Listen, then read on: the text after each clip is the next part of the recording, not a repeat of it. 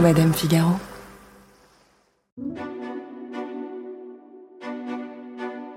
Il y a plusieurs façons de voir Madonna. Et avant tout, ce doit être une question d'âge. En entendant son nom, certains penseront d'abord à Like a Virgin, ce morceau explosif qu'elle chantait en simulant une masturbation sur scène. D'autres, nés dans les années 80, se souviendront des slows qu'ils ont dansés adolescents sur Frozen, le titre phare de son album Ray of Light. Les ados d'aujourd'hui ne savent peut-être même pas que c'est une chanteuse, mais ils connaissent forcément les étranges vidéos qu'elle publie sur TikTok. Madonna, elle a été Britney Spears, Kylie Minogue, Dua Lipa et Lady Gaga avant l'heure, et tout en même temps. Elle a une trajectoire qui restera unique dans l'histoire de la pop, et pas seulement parce que la plupart de ses albums se sont hissés en haut des charts. Sa vie amoureuse est un roman, sa voix contre les discriminations est devenue un étendard pour la communauté queer, auprès de qui elle s'est engagée avant tout le monde. Aujourd'hui, elle a la soixantaine. Et à l'heure où beaucoup d'artistes de sa carrure ont tranquillement lâché la rampe, Madonna est toujours là, se raccrochant comme elle peut au fait qu'elle sera toujours une star, quoi qu'il arrive. Quitte à s'attirer les critiques et même le ridicule. Qu'est-ce que ça dit d'elle, des mégastars en général et même de nous Comment la Madonna punkette des débuts en 1983 est devenue la Madonna d'aujourd'hui, 40 ans plus tard? Je suis Marion Galli-Ramuno. Bienvenue dans Scandale.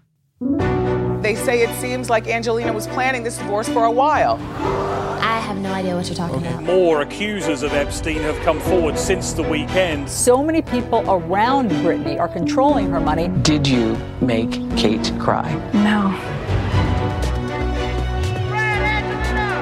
Brittany, can we do a quick picture with you?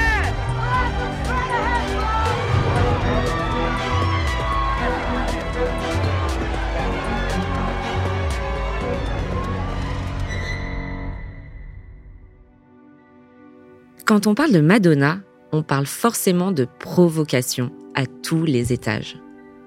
C'est pas quelque chose qu'elle a travaillé avec le temps, une image qu'elle s'est donnée parce que c'est ce que les gens voulaient d'elle. Non, Madonna, elle a toujours été grunge. Est-ce que c'était dans son ADN Pas vraiment.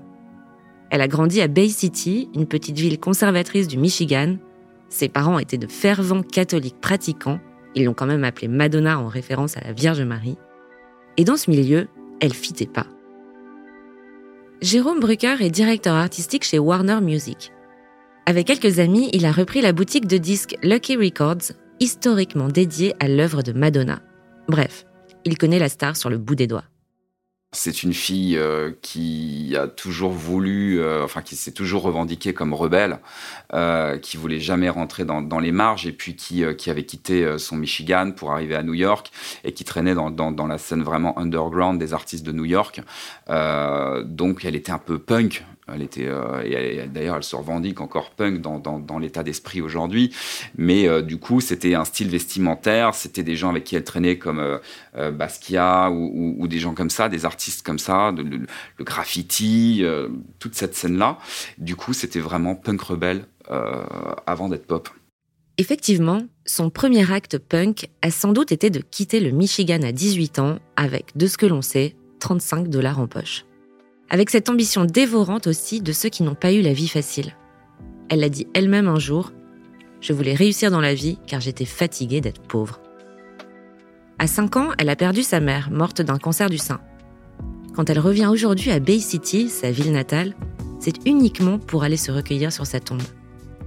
Dans le documentaire qui plonge au plus près d'elle, intitulé In Bed with Madonna, et sorti en 1991, alors qu'elle a 33 ans, l'une des scènes marquantes la montre allongée à côté de la pierre tombale de sa mère, simulant la place qu'elle aura un jour dans le caveau familial. Madonna a été élevée par son père, donc, qui s'est remarié trois ans après la mort de sa femme avec la femme de ménage, avec qui il est toujours aujourd'hui. À l'école, elle est plutôt très douée, scolairement, mais aussi dans l'équipe de Pom Pom Girl, où elle brille déjà par ses talents de danseuse. Quand elle veut tout plaquer pour partir pour New York, son père trouve bon de lui couper les vivres, et leur relation restera tendue longtemps à cause de ça.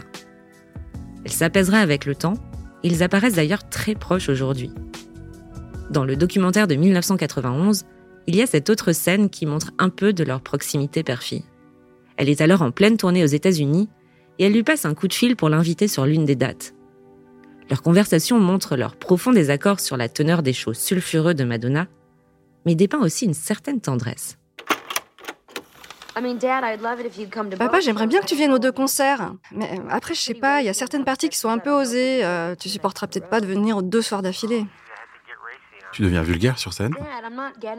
Papa, je ne deviens pas vulgaire, j'ai toujours été vulgaire. Je sais, mais tu ne veux pas te calmer un peu Quoi Tu veux que je me calme pour toi? Bah oui. Je me calmerai pas, c'est parce que ça compromettrait mon éthique artistique.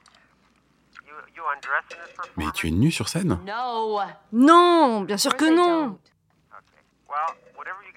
Ah, et donc tu me disais que tu peux avoir des billets pour n'importe quel soir Papa, j'ai des billets pour tous les soirs où tu veux venir. Ah, ce serait génial. Dis-moi juste combien de billets tu veux. Quand elle arrive à New York, elle fait partie de ces danseuses wannabe qui pullulent et qui dansent en troisième ligne sur scène dans les concerts des stars de l'époque. Les premiers à lui ouvrir les bras à son arrivée sur la côte Est, c'est le milieu LGBTQ. Beaucoup diront d'ailleurs qu'elle a été élevée par la communauté queer de l'époque. Une communauté qui lui restera fidèle pour toujours. À l'époque, elle a 20 ans, elle est encore brune, toujours anonyme, et elle gravite dans des groupes de danseurs gays et extravertis. Et puis elle sort avec le peintre Jean-Michel Basquiat, qui est déjà célèbre à l'époque, et qui a la petite vingtaine comme elle. On dit qu'ils vivent ensemble dans un loft dans le quartier de Soho, et ça, ça la rend plutôt cool dans le milieu artistique à ce moment-là. Jennifer Padjemi est une journaliste et auteure française. Elle a notamment écrit l'ouvrage Féminisme et pop culture. Basquiat, euh, c'était euh, la figure euh, avec laquelle il fallait traîner dans le New York des années 80-90. Et donc, même ça, c'était une manière pour elle de d'avoir une street credibility entre guillemets, c'est-à-dire euh, je je sors avec euh, l'artiste du moment noir un peu cool euh, qui traîne partout, etc. Donc forcément ça ça lui donne aussi cette cette flamboyance. Avec lui, elle traîne partout, surtout la nuit. Plus tard, elle a confié qu'il n'avait pas du tout la même vision de la vie. Lui ne pensait qu'à son prochain shoot d'héroïne, en gros, elle, elle était certes borderline sur plein de sujets, mais elle avait avant tout cette idée en tête, réussir et le plus vite possible. C'est d'ailleurs une période où elle apprend la guitare et la batterie et commence à laisser tomber la danse pour la musique. Au début des années 80, elle monte des petits groupes de rock sans succès. Et puis elle commence à écrire et composer de son côté. Quand elle sort avec Basquiat dans les clubs à la mode, elle passe son temps accoudée à la cabine du DJ, le suppliant de passer sa démo ce qui finit par marcher. Des années plus tard, sur la scène des Rock'n'Roll Hall of Fame, Madonna dit d'ailleurs deux mots assez sulfureux sur l'homme à qui elle doit de l'avoir découverte. Michael Rosenblatt. Michael Rosenblatt. J'aurais aimé qu'il soit là ce soir. C'est un peu celui qui m'a plus ou moins repéré dans une boîte de nuit à Manhattan. Il m'a expliqué ce qu'était le label artiste et répertoire chez Sal Records.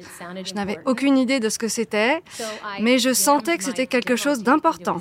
Donc je lui ai mis ma cassette de démo entre les mains. On a pris une dose d'ecstasy et on a dansé toute la nuit.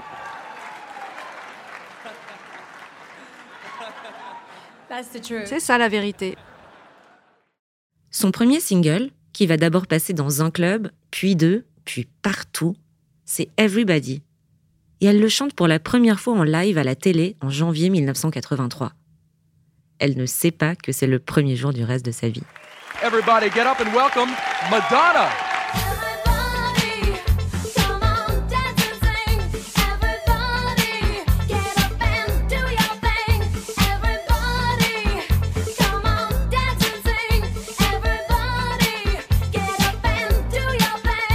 Sur scène, elle arrive les cheveux blonds et courts en pétard, sous un chapeau façon Boy George. Elle porte une robe noire ceinturée sur un genre de legging noir, des mocassins noirs à la Michael Jackson et des grosses chaussettes blanches. La tenue dénote. Et déjà, elle apparaît comme un ovni qui défie les codes de la féminité, un peu comme Cindy Lauper et Blondie à l'époque. Son premier album s'intitule sobrement Madonna et sort en 1983 cinq ans seulement après qu'elle est arrivée à New York. Les clips sont pleins de chouchous rouges géants et de perfecto en cuir. Et parmi ces titres, il y en a un qui se hisse très vite dans le top 10 des hits internationaux. C'est Holiday.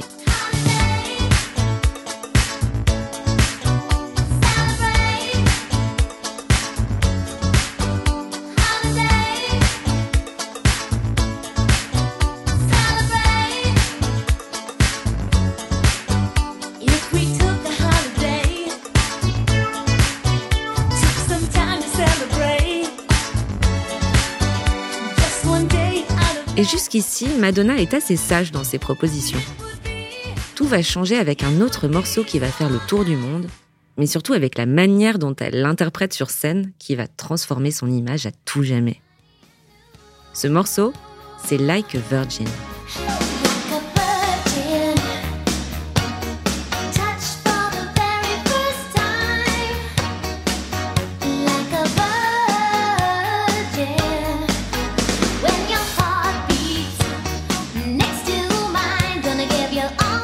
Triomphe à la radio dès sa sortie, qu'elle interprète lors des MTV Music Awards de 1984, vêtue d'une robe de mariée blanche, resserrée par une ceinture sur laquelle est inscrit en strass Boy Toy, qu'on peut traduire par jouet de garçon.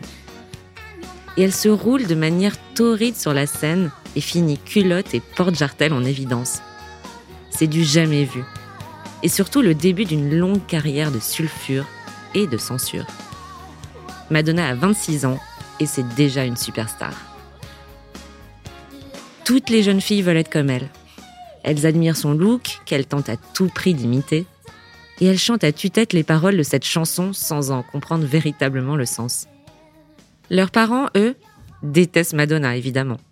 Madonna a été perçue, je pense, euh, en tout cas par les jeunes, euh, comme l'exemple à suivre, les jeunes ont, toujours envie de se rebeller, évidemment, de pas faire comme leurs parents, et encore plus dans les années 80, parce qu'on sortait un peu de toutes ces périodes d'années 60, 70, il y a eu guerre froide, il y a eu plein de choses comme ça, et, euh, les, parents étaient assez conservateurs, avaient une culture, je pense, musicale qui était assez conservatrice, avec des messages bien rangés, et tout d'un coup euh, arrivent des artistes, euh, justement le punk, entre autres, et la pop, et une artiste comme ça, euh, qui veut la jouer sexy, qui veut casser les codes. Forcément, quand on est jeune, ça fait rêver. Ça, donne envie un petit peu d'être euh, d'être un peu bad boy, bad girl, euh, et, et, on a besoin de repères et de modèles.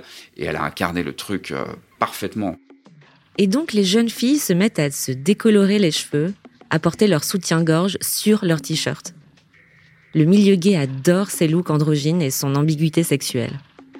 À l'inverse, la communauté chrétienne fait tout pour l'interdire surtout quand elle simule une longue et lascive masturbation sur scène pendant son Blonde Ambition Tour en 1990. C'est l'une de ses tournées les plus célèbres et sans doute la plus audacieuse. C'est d'ailleurs l'époque où Jean-Paul Gaultier lui fabrique ce corset en satin couleur chair et au sein pointu. Ce bustier qui a été un symbole d'enfermement par le passé et qui devient sur elle une arme de pouvoir féminin. C'est aussi l'époque où, sur pression du Vatican, certains de ses concerts sont annulés à Rome. Lors de sa tournée aux États-Unis, elle est également menacée à trois reprises d'une plainte pour nudité et obscénité pour ses performances suggestives. La police est sur place avant qu'elle monte sur scène et promet une amende salée et la couverture de la presse nationale. Et ça, ça l'excite encore plus. En parallèle, son album Like a Prayer, pendant provoquant du précédent, Like a Virgin, vient de sortir. Et avec lui le clip du titre éponyme, Like a Prayer, dans lequel elle embrasse Jésus et danse devant des croix en feu.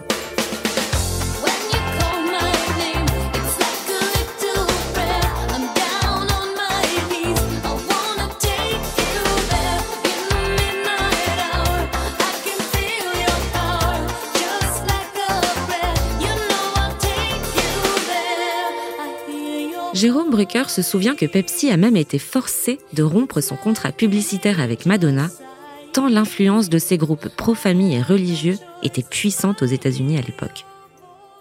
Elle a connu beaucoup de tentatives de censure. Euh, il y a eu pendant ses tournées mondiales euh, des pays qui, ne voulaient pas la recevoir, euh, notamment en Italie. Et l'une des grandes histoires a été pour l'album Like a Prayer. Elle avait un énorme deal avec Pepsi Cola qui à l'époque évidemment payait très très cher les plus grandes stars. Tout était ok, elle leur avait juste pas dit ce qu'il y avait dans le, dans le clip. Donc tout se passait bien, la campagne est lancée et, à peine une semaine ou deux plus tard, elle sort le clip avec des croix qui brûlent en référence au Ku Klux Klan. Elle embrasse un Jésus noir dans une église. Euh, bref, Pepsi se prend évidemment euh, une pétition, enfin des pétitions gigantesques euh, de, gens qui ne peuvent pas accepter qu'ils soutiennent une artiste blasphématoire comme ça. Donc ils ont retiré la campagne et elle a empoché l'argent. 5 millions de dollars exactement. Madonna se défend en disant que ses spectacles sont tout sauf anti-chrétiens, sacrilèges ou blasphématoires. Certes, elle s'est affranchie jeune de la religion catholique dans laquelle elle ne trouvait pas les réponses à ses questions. Mais elle reste croyante et surtout très spirituelle. Et à travers sa musique, elle veut nous encourager à s'entraider et à s'unir. Pour preuve, elle prie d'ailleurs avant chaque concert, en cercle avec ses choristes et ses danseurs, comme dans cet extrait du documentaire In Bed with Madonna.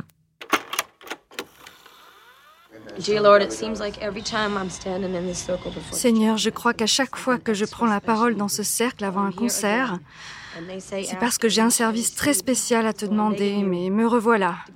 On dit toujours demandez et vous recevrez, alors je m'adresse à toi. Accorde-moi une voix pour chanter ce soir. À moi et puis aux filles aussi. On est dans ma ville natale, donc ça me rend encore plus nerveuse. Même si j'ai un peu tort de m'en préoccuper, leur opinion m'importe beaucoup. Euh, je m'en remets à toi. Accorde-moi euh, cette faveur parce que je vais en avoir besoin pour leur prouver à tous que bah, j'ai réussi à faire quelque chose de ma vie. Amen.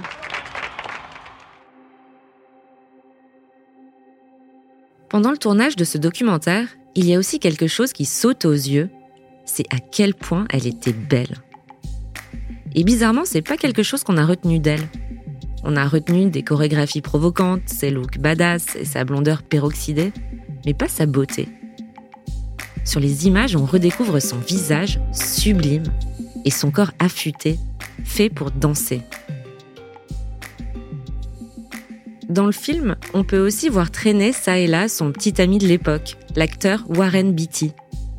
Il a 20 ans de plus qu'elle, il a une réputation de don Juan, il aurait 12 775 femmes à son tableau de chasse selon son biographe, et on sent bien qu'il est complètement sous le charme de la tornade Madonna. On sent qu'il est aussi perdu qu'impressionné face à la bête de scène qui maîtrise tout. Elle l'a dit d'ailleurs un jour dans une interview Je suis dure, je suis ambitieuse, je sais exactement ce que je veux. Si ça fait de moi une salope, ok. Et c'est vrai qu'elle le maltraite un peu, Warren Beatty, comme dans cette scène où elle l'appelle pour l'engueuler. Warren, Warren, tu, tu, devrais déjà être là, il est 17h30. Si tu ne rappliques pas immédiatement, je te jure que je pars sans toi. Je l'ai fait aussi, je n'ai jamais dit le contraire. Quel con la vie amoureuse de Madonna est aussi folle qu'hétéroclite. Pendant quelques mois au début des années 90, elle est donc avec Warren Beatty, la belle gueule hollywoodienne dont elle a dit qu'il était un coup incroyable au lit. Mais juste avant Warren Beatty, elle a vécu une autre passion, mais aussi l'enfer, avec un acteur qui monte à l'époque, Sean Penn. Ils se rencontrent en 1985 sur le tournage du clip de Material Girl. Elle a 27 ans, on l'appelle déjà la Queen of Pop. Lui, il en a 25 et il est le bad boy du cinéma indépendant. Dès le début, rien ne va et beaucoup disent qu'ils n'ont rien à faire ensemble. Elle, la super pro, certes provoque mais super pro avant tout, monstre de travail au sang-froid, fric contrôle sur scène, et lui c'est le comédien violent et incontrôlable, connu à l'époque pour aimer la castagne. On dit que Sean Penn l'a vénéré de manière presque obsessionnelle. Il se marie six mois plus tard à Malibu et Sean Penn écrit un immense fuck off sur la plage avant la cérémonie, inscription destinée à tous les paparazzis qui passeront ce jour-là en hélicoptère. Mais les photographes survolent quand même la villa du mariage, et Sean Penn finit par sortir sur la terrasse avec son arme et il tire en l'air. Ambiance. Quelques mois plus tard, il se jette sur un musicien qui parle à sa femme dans une soirée, les trouvant un peu trop proches. En juin 1987, Madonna aurait été admise à l'hôpital après avoir reçu un coup de batte de baseball sur la tête de la part de son mari. Autre moment très sombre dans leur vie de couple, un événement qui se serait produit la nuit du 28 décembre 1988, comme le racontent deux biographies de Madonna, témoignages à l'appui. Cette nuit-là, Sean Penn aurait ligoté, battu et agressé sexuellement sa femme pendant plusieurs heures dans leur villa de Los Angeles. Le shérif de Malibu a dit qu'il aurait été appelé par Madonna en personne et qu'il aurait dû envoyer une escouade pour encercler la villa et embarquer Sean Penn en pleine nuit. Vous ne vous souvenez pas de cette affaire et c'est normal, parce qu'elle n'a pas fait la une de la presse mondiale le lendemain, ni la semaine d'après. Pourquoi? Parce que Madonna n'a finalement pas porté plainte après cette nuit-là et a nié les faits en bloc. En 2015, alors qu'on la remettra face à cette histoire, elle dira même de manière très officielle Sean ne m'a jamais frappé, attaché ou attaqué d'aucune façon. Dire l'inverse est scandaleux, mal intentionné, irréfléchi et faux. Et on n'en sait pas plus aujourd'hui. On sait juste que quelques jours après cette nuit de 1988, Madonna demande le divorce. Ce que l'on peut quand même dire après coup, c'est que ce mariage chaotique continue de participer à la réputation de la chanteuse, scandaleuse dans tous les domaines. Comme lors de ce dîner organisé par Pedro Almodovar à Madrid en 1990, où elle se met en tête de mettre Antonio Banderas dans son lit. Leur rencontre est filmée dans le documentaire In Bed with Madonna, et elle commente elle-même cet instant assez fou. Antonio Banderas. Antonio Banderas. Antonio Banderas, c'est cet acteur espagnol sur lequel j'ai eu un crush pendant deux ans. J'adore les films de Pedro Almodovar, je les ai tous vus et Antonio est dans tous ses films. J'ai vu tous les films dans lesquels Antonio joue et je dois avouer que c'est un des rares acteurs, ou stars de cinéma, appelez ça comme vous voulez, que je rêvais de rencontrer. Donc on est allé à Madrid et Pedro voulait organiser un dîner en mon honneur et évidemment Antonio allait être là. On y est, et la semaine juste avant la soirée, je passe toute la semaine à me mettre en condition, à me faire des films. Le but était qu'Antonio tombe fou amoureux de moi. Mais seulement, il y a un obstacle relativement majeur que j'avais négligé.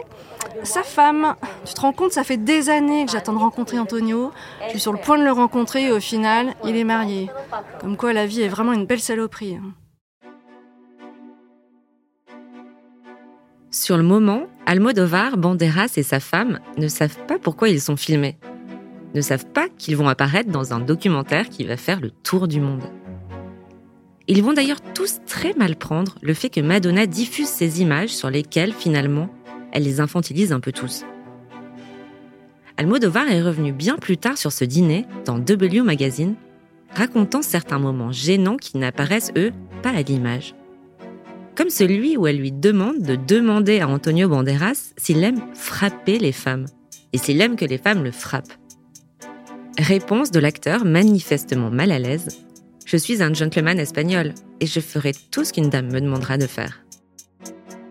Et donc Madonna n'est pas la bienvenue partout.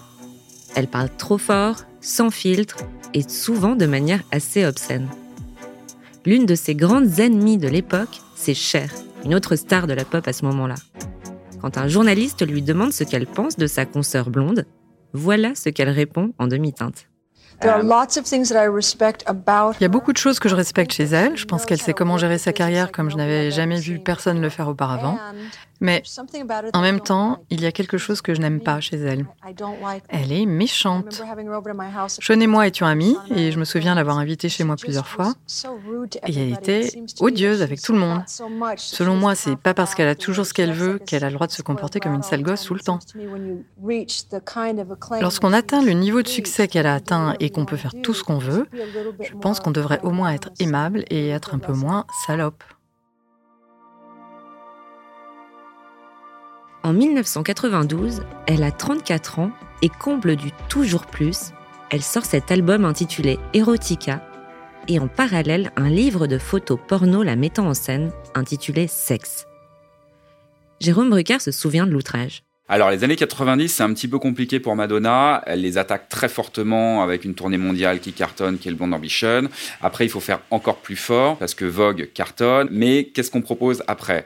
C'est là où tout d'un coup, elle a vraiment envie de frapper très très fort, à tort ou à raison, mais elle sort le livre Sexe et l'album Erotica, plus un film qui s'appelle Body of Evidence, une sorte de triptyque comme ça, basé uniquement sur le sexe et la provoque. À tort ou à raison, comme je disais, parce que là, beaucoup vont juger qu'elle est allée trop loin, euh, notamment aussi dans peut-être une partie de son public qui va commencer à se dire, euh, ok, moi je me retrouve pas vraiment là-dedans il y avait vraiment ce côté très arrogant. Euh, alors elle dit que c'était de l'humour, euh, que les gens n'ont pas compris, mais peut-être que ça a été un peu trop frontal, un peu trop violent. C'est-à-dire que tout d'un coup, dans l'histoire de la pop, on a une artiste qui va s'adresser à un public de plus de 18 ans elle va se montrer entièrement nue dans des positions hardcore, euh, simulées ou pas, mais en tout cas des positions hardcore qui s'assimilent à du porno, en fait, du porno chic, du porno artistique. Ça n'existait pas. Euh, aucun artiste de la pop n'était allé aussi loin. Après Sean Penn et Warren Beatty, Madonna s'affiche avec Vanilla Ice, le rappeur blanc à la coupe paillasson et aux grosses bagouses aux doigts, qui chante ce morceau, Ice Ice Baby.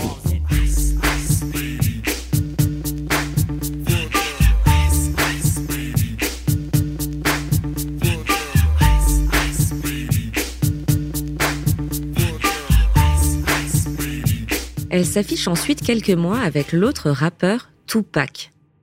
Assez rare pour être souligné, c'est lui qui la quittera après lui avoir écrit une longue lettre expliquant qu'il avait l'impression de se renier en sortant avec elle. Dans cette lettre, il écrit ça. Au risque de paraître dramatique à cause du racisme qui sévit dans notre société, il est difficile pour un jeune homme noir de montrer de l'affection envers une femme blanche plus âgée. J'avais l'impression que j'allais laisser tomber la moitié des gens qui ont fait de moi ce que je suis aujourd'hui. Et voilà comment ça se termine avec Tupac du coup. Et après tout ça, après tous ces coups d'éclat sulfureux, au milieu des années 90, Madonna se calme. Elle donne en tout cas l'impression de se poser. Musicalement, mais aussi amoureusement. En 1994, elle flash sur un gentil coach sportif dénommé Carlos Leon en faisant un jogging à Central Park. C'est aussi le moment où elle tourne Evita, le film d'Alan Parker dans lequel elle joue l'héroïne, l'activiste argentine Eva Perón. Vous avez peut-être oublié le film, mais pas cette chanson. Don't cry for me, Argentina. The truth is, I never left you. All through my wild days, my mad existence, I kept my promise. C'est aussi le moment où elle tombe enceinte de son premier enfant à 38 ans. Sa fille Lourdes, issue de sa relation avec Carlos Leon, voit le jour en octobre 1996. Et oui, son prénom fait référence au sanctuaire de Lourdes, ce lieu d'apparition de la Vierge Marie dans le sud-ouest de la France. Elle dira plus tard que la naissance de son premier enfant a soulevé énormément de questions existentielles et qu'elle a alors démarré une quête spirituelle qui l'a emmenée jusqu'à la Kabbale, une spiritualité dérivée du judaïsme, considérée comme une secte par certains. Elle en restera adepte 15 ans. Ceci expliquant cela, L'album qu'elle sort en 1998 s'appelle Ray of Light, comme rayon de lumière. Et c'est un peu la résurrection. Sur la pochette de l'album, elle a de longues boucles blondes et le teint frais, une robe futuriste bleu ciel métallisée et le regard confiant. Dans les nouveaux clips, elle a des airs de sorcière blanche, presque elfique, en robe longue et entourée de corbeaux. On sent vraiment la transformation spirituelle. Mais pour ceux qui la découvrent à l'époque, à savoir tous les gens nés dans les années 80, elle est juste une star de la pop sur laquelle on danse des slows dans les booms, et avant tout sur ce titre hypnotique, Frozen.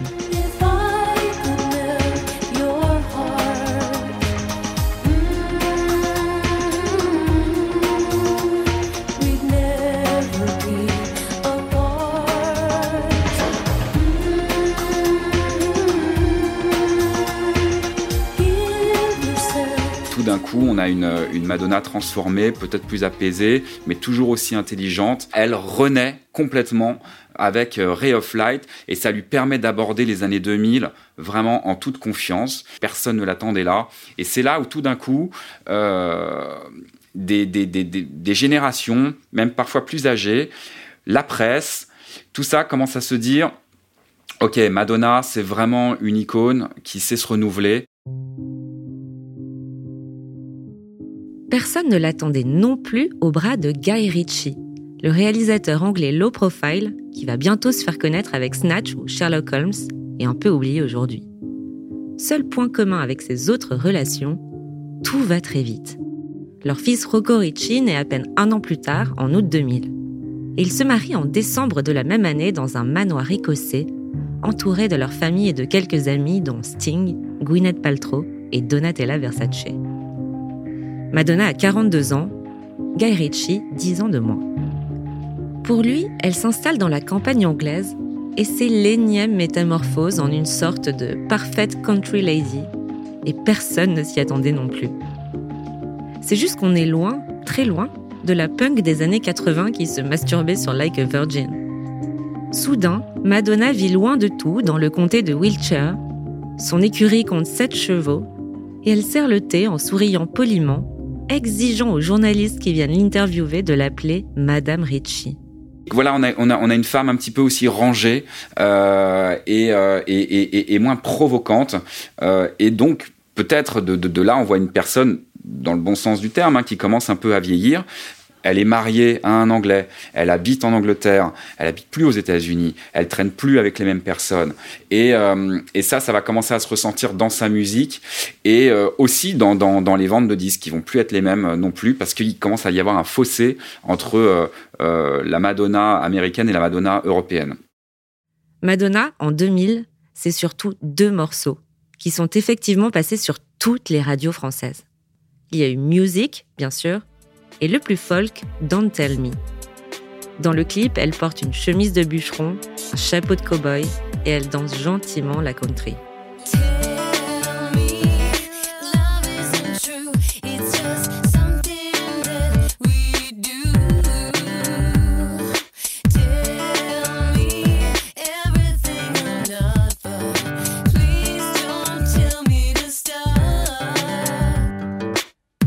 Mais il y a quand même un scandale lié à Madonna dans les années 2000. C'est juste après la sortie de Confessions on a Dance Floor, considéré par beaucoup comme le dernier bon album de la chanteuse. La polémique est liée aux adoptions de Madonna au Malawi entre 2006 et 2017. Parce qu'en fait, elle a donné l'impression d'avoir acheté ses enfants plus que de les avoir adoptés, en abusant de sa célébrité et de son argent.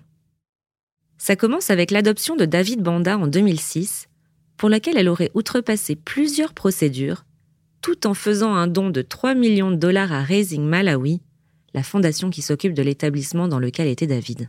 C'est vrai que l'adoption euh, des célébrités qui souvent adoptent des enfants noirs ou asiatiques, il y a quelque chose de, très étrange parce que on a l'impression que c'est leur moment euh, humanitaire, le moment où ils deviennent, euh, ils veulent faire une bonne action. Alors ça veut pas dire qu'ils n'ont pas un intérêt euh, vraiment euh, humain derrière ou qu'ils sont pas vraiment intéressés par ses enfants, mais il y a toujours cette idée où elle avait déjà deux enfants plutôt âgés quand elle a adopté euh, son premier, le premier garçon, et il y a ce truc où elle arrive au Malawi et c'est presque un, une mainmise en fait. C'est parce que j'ai le pouvoir, parce que euh, j'ai l'argent, parce que j'ai la célébrité, je m'autorise à le faire. Et au, au, au tournant des années 2000, c'était quelque chose quand même de très courant chez les célébrités. Et il y a ce truc, c'est presque comme si elle se disait, alors encore une fois, c'est, euh, enfin, on, on suppose, mais dans l'imagerie ou dans la manière dont c'est fait, c'est comme si moi aussi j'ai envie d'avoir euh, ma tribu en fait euh, euh, de toutes les couleurs. Et, et, sa deuxième fille justement, on, lui a interdit de l'adopter au départ parce qu'elle venait de divorcer de euh, Girichi. Et, et ce qu'elle a fait, c'est qu'elle a créé une école. Pas une école, un, centre de santé. C'était l'un des premiers dans, dans, ce petit pays. Et il y a un peu cette impression, c'est on t'a dit non, donc qu'est-ce que tu fais? Tu crées un centre comme pour montrer en fait ta bonne foi, et donc là, comme par hasard, qu'est-ce qui va se passer?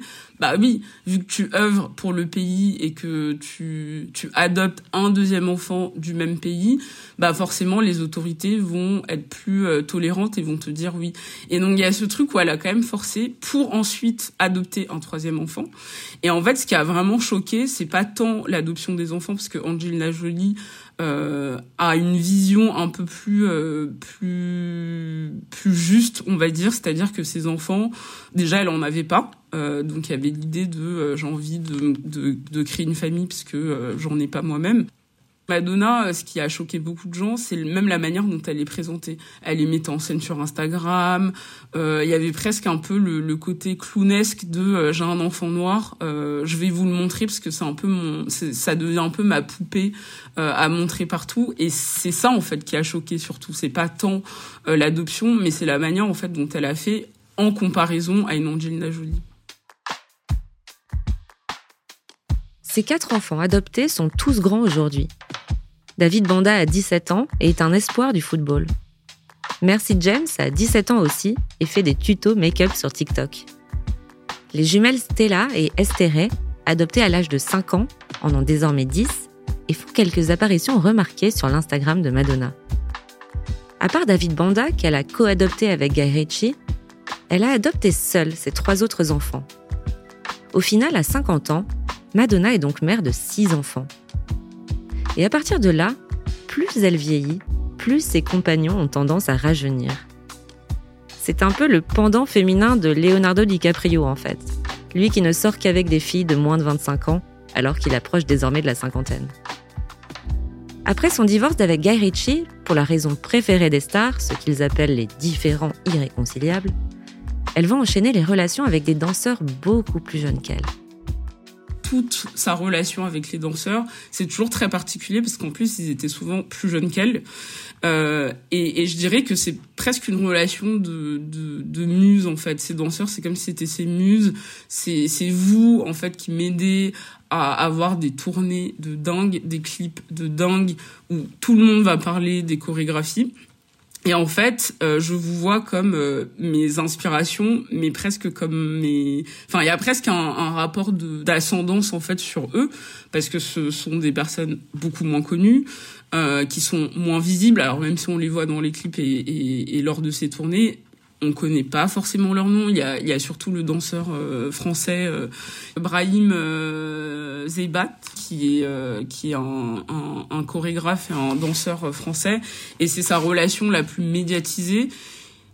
Et c'est parce que justement il y avait le côté people, le fait qu'il soit français, le fait qu'il soit beaucoup plus jeune qu'on connaît son nom, mais c'est très rare dans tous ces danseurs et dans tous ces chorégraphes on n'a pas forcément euh, de, de, de, de prix sur, euh, euh, bah, sur qui ils sont, sur leur évolution, leur carrière, etc. Et même après être passé euh, par les mains, alors littéralement de Madonna, euh, bah il y en a qui, dont la carrière a, a presque diminué en fait. Et donc c'est vrai que c'est c'est c'est toujours particulier parce que on sent qu'elle qu'elle aime euh, les cultures afro de manière générale, mais qu'il y a une forme de vampirisation de sa part et que ça lui confère toujours en fait une autorité. Et, et c'est là où c'est intéressant, c'est que euh, elle n'est pas exemple parce que c'est une femme d'une forme de euh, d'emprise ou d'intérêt un peu un peu malsain. C'est comme si euh, Madonna, elle voulait pas vieillir et que en sortant avec des des mecs plus jeunes, afrodescendants ou latinx, c'est une manière en fait de aussi de, de toujours garder ce, cette aura cool euh, dans une industrie où aujourd'hui, alors Madonna, euh, tout le monde la connaît, mais les plus jeunes, enfin notamment la Gen Z, ils sont plus trop au fait de qui elle est, c'est-à-dire que c'est, elle est presque vintage en fait pour les plus jeunes. Et donc il, il y a un, une stratégie aussi de sa part, consciente ou inconsciente, j'en sais rien, mais qui euh, bah, qui relève de, de ce que beaucoup d'hommes font, c'est-à-dire que quand ils, beaucoup d'hommes célèbres, notamment quand ils sortent avec des plus des plus jeunes actrices ou des plus jeunes chanteuses ou des mannequins comme Leonardo DiCaprio, c'est une manière en fait de rester euh, relevant, enfin de, de rester euh, en place dans, dans les discours médiatiques, de qu'on continue de s'intéresser à eux pendant que leur carrière justement est un peu en train de flancher ou on sait plus trop ce qu'ils font. Joey Nolfi est un reporter américain. Il travaille pour la chaîne de télévision Entertainment Weekly, mais il est avant tout un fan ultime de Madonna. Selon lui, il s'agit moins pour la chanteuse d'une stratégie qu'une forme de liberté d'expression et d'action poussée à l'extrême, qu'on aurait du mal à accepter parce que ça nous gêne en fait. Dans la société actuelle, c'est très facile pour les gens de critiquer quelqu'un qui les met mal à l'aise. Et c'est ce qui se passe avec Madonna. Elle refuse de cacher sa sexualité et même avec l'âge, elle n'a pas peur de s'engager en sortant avec des hommes plus jeunes, ce qui reste encore très tabou dans notre société. Elle fait uniquement ce qui la rend heureuse, elle fait ce qui lui plaît. Et c'est ce qui met les gens mal à l'aise. Madonna a toujours aimé mettre les gens mal à l'aise et elle continue de le faire aujourd'hui en étant elle-même. Et donc, être Madonna en 2023, c'est comment? Que fait-elle vraiment ces derniers temps? Que fait vraiment Madonna depuis le semi-flop de ses derniers albums, MDNA et Madame X? Ok, elle fait une tournée européenne fin 2023. Et les places se vendent à des sommes déroutantes. Mais ce que fait surtout Madonna aujourd'hui, c'est d'étranges, voire flippantes vidéos qu'elle publie sur Instagram ou TikTok. Des vidéos qui la montrent méconnaissable, le visage gonflé, refait sans aucun doute, les lèvres boursouflées, les yeux sans âme la plupart du temps. La transformation est évidente, si évidente qu'elle en est perturbante. Et Madonna, aussi libre soit-elle, semble être la première à mal le vivre. Vanessa Grigoriadis est journaliste au New York Times. Elle a rencontré Madonna à plusieurs reprises, la dernière fois en 2019. Le portrait qu'elle a écrit à ce moment-là a fait beaucoup de bruit, et pour cause, la chanteuse a dit qu'en le lisant, elle s'était sentie violée.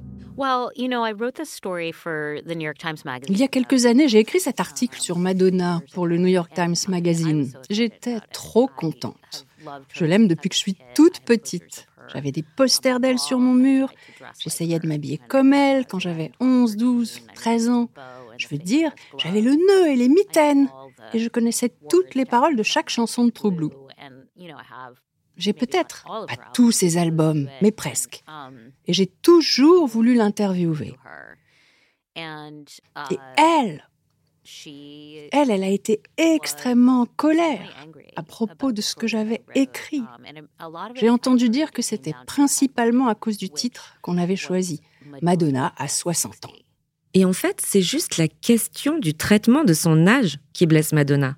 C'est pour ça qu'elle parle de viol. Pour Madonna, la question de l'agisme est surtout la question de comment vieillir avec grâce. Et qu'est-ce que ça signifie d'être une femme forte dans un monde qui privilégie la jeunesse et la beauté? Et surtout, qu'est-ce que ça signifie pour elle, pour les personnes qui l'ont suivie? Pour Madonna, ce titre était réducteur. Il mettait l'accent sur les choses qu'elle ne voulait pas que les gens retiennent d'elle. De ce qu'elle dit aujourd'hui, la Madonna qu'elle a rencontrée en 2019 n'était plus tout à fait Madonna. C'était vraiment mon idole. Je l'ai admirée pendant une grande partie de ma vie, je le lui ai dit clairement. Je me souviens qu'à un moment de l'interview, elle a dit Je n'écoute plus aucune de mes musiques. Et je lui ai dit Ça me rend triste oh, que vous n'écoutiez plus vos musiques. Vous n'en profitez plus. Et elle m'a dit Oh, pauvre enfant.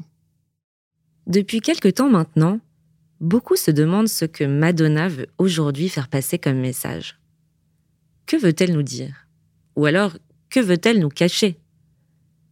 Et comme personne ne comprend vraiment, on s'est mis à juger et à critiquer et à se moquer.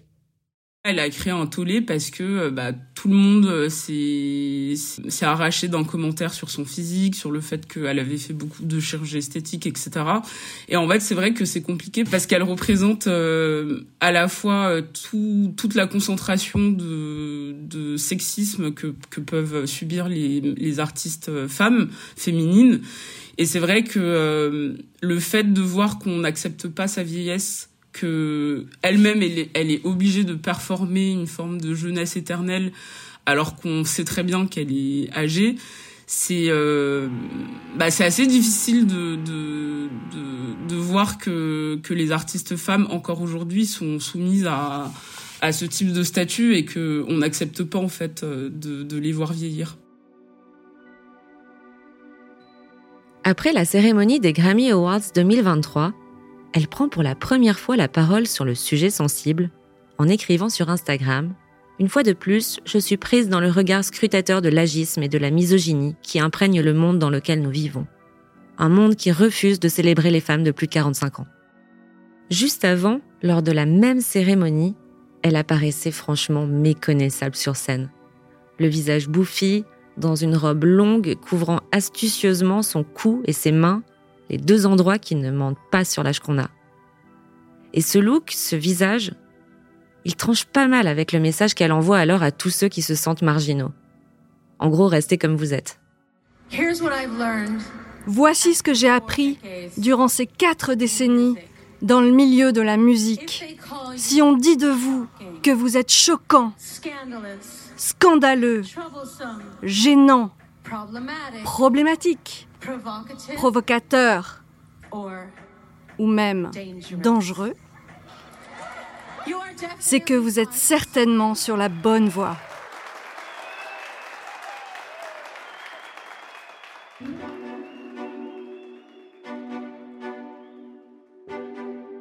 Et donc Madonna a la soixantaine, et elle est toujours là. Pas comme avant, pas aussi jeune, pas aussi productive, mais toujours là et toujours aussi sulfureuse. Son visage retouché, certains diront rajeuni, d'autres abîmé, est devenu malheureusement aujourd'hui ce pourquoi on la regarde. La question c'est, est-ce que si elle n'était pas passée par la case chirurgie esthétique, on la critiquerait aussi pour son visage? Ridé et vieillissant du coup? Oui, sans doute. Si elle n'était pas refaite, les gens la critiqueraient quand même. Et ce, même alors que Madonna n'a pas bâti sa carrière sur son physique. Elle n'est pas devenue une star grâce à sa plastique parfaite comme une Linda Evangelista ou une Claudia Schiffer. Et est-ce qu'il n'est pas là le souci majeur? Parce que finalement, ce que ça veut dire, c'est, dans notre société, c'est compliqué, voire interdit pour une femme, célèbre qui plus est, d'être à la fois vieille et visible. En gros, le vieillissement de Madonna serait peut-être acceptable si elle avait décidé de vivre recluse avec son chat et de laisser la place aux autres mais vouloir absolument survivre sur Instagram, avec une peau de bébé et un comportement weirdo, en se cachant derrière ses enfants, c'est gênant. Enfin, ça gêne pas mal de monde. Pour Joe Nolfi, ça risque pourtant de continuer un petit moment. Parce que selon lui, Madonna n'arrêtera jamais vraiment. Ce n'est pas à nous de décider quelle place Madonna doit occuper dans notre société. Elle s'est toujours exprimée, elle en est largement capable, et même si toute cette industrie ne fait plus partie de sa vie, qu'elle n'est plus capable de l'accepter, elle continuera de se rendre visible, que cela plaise ou non. En fait, elle s'en fiche, et c'est ça qu'on aime chez elle. Elle fait ce qu'elle veut. Et si cela doit passer par le fait d'être folle ou poster une vidéo à connotation sexuelle sur TikTok, elle le fera.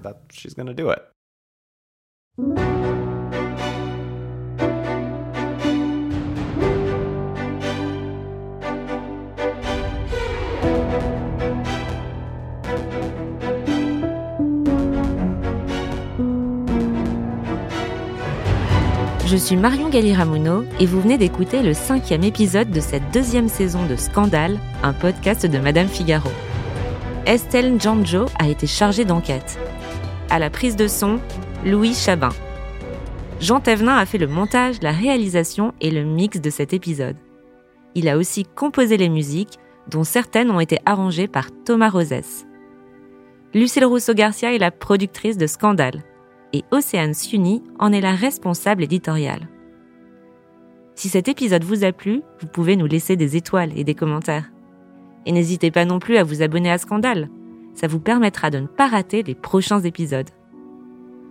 Dans le prochain épisode, justement, on plongera dans la vie de Leonardo DiCaprio, et notamment dans sa vie sentimentale et dans tout le débat qui est né autour de ses petites amies de plus en plus jeunes.